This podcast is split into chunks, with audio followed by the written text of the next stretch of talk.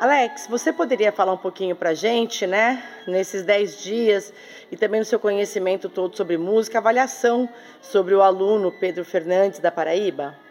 O Pedro é um grande talento, ele vem de Capelé do Rocha, no sertão da Paraíba, e só tem uma explicação para ele estar aqui hoje, é dedicação pessoal. Ele estuda quatro horas e meia por dia, ele já faz isso há seis, sete anos, desde que ele começou a estudar um instrumento, e ele nos mostra que os talentos não se encontram somente em grandes cidades e grandes centros culturais. Os talentos estão espalhados por todo lugar.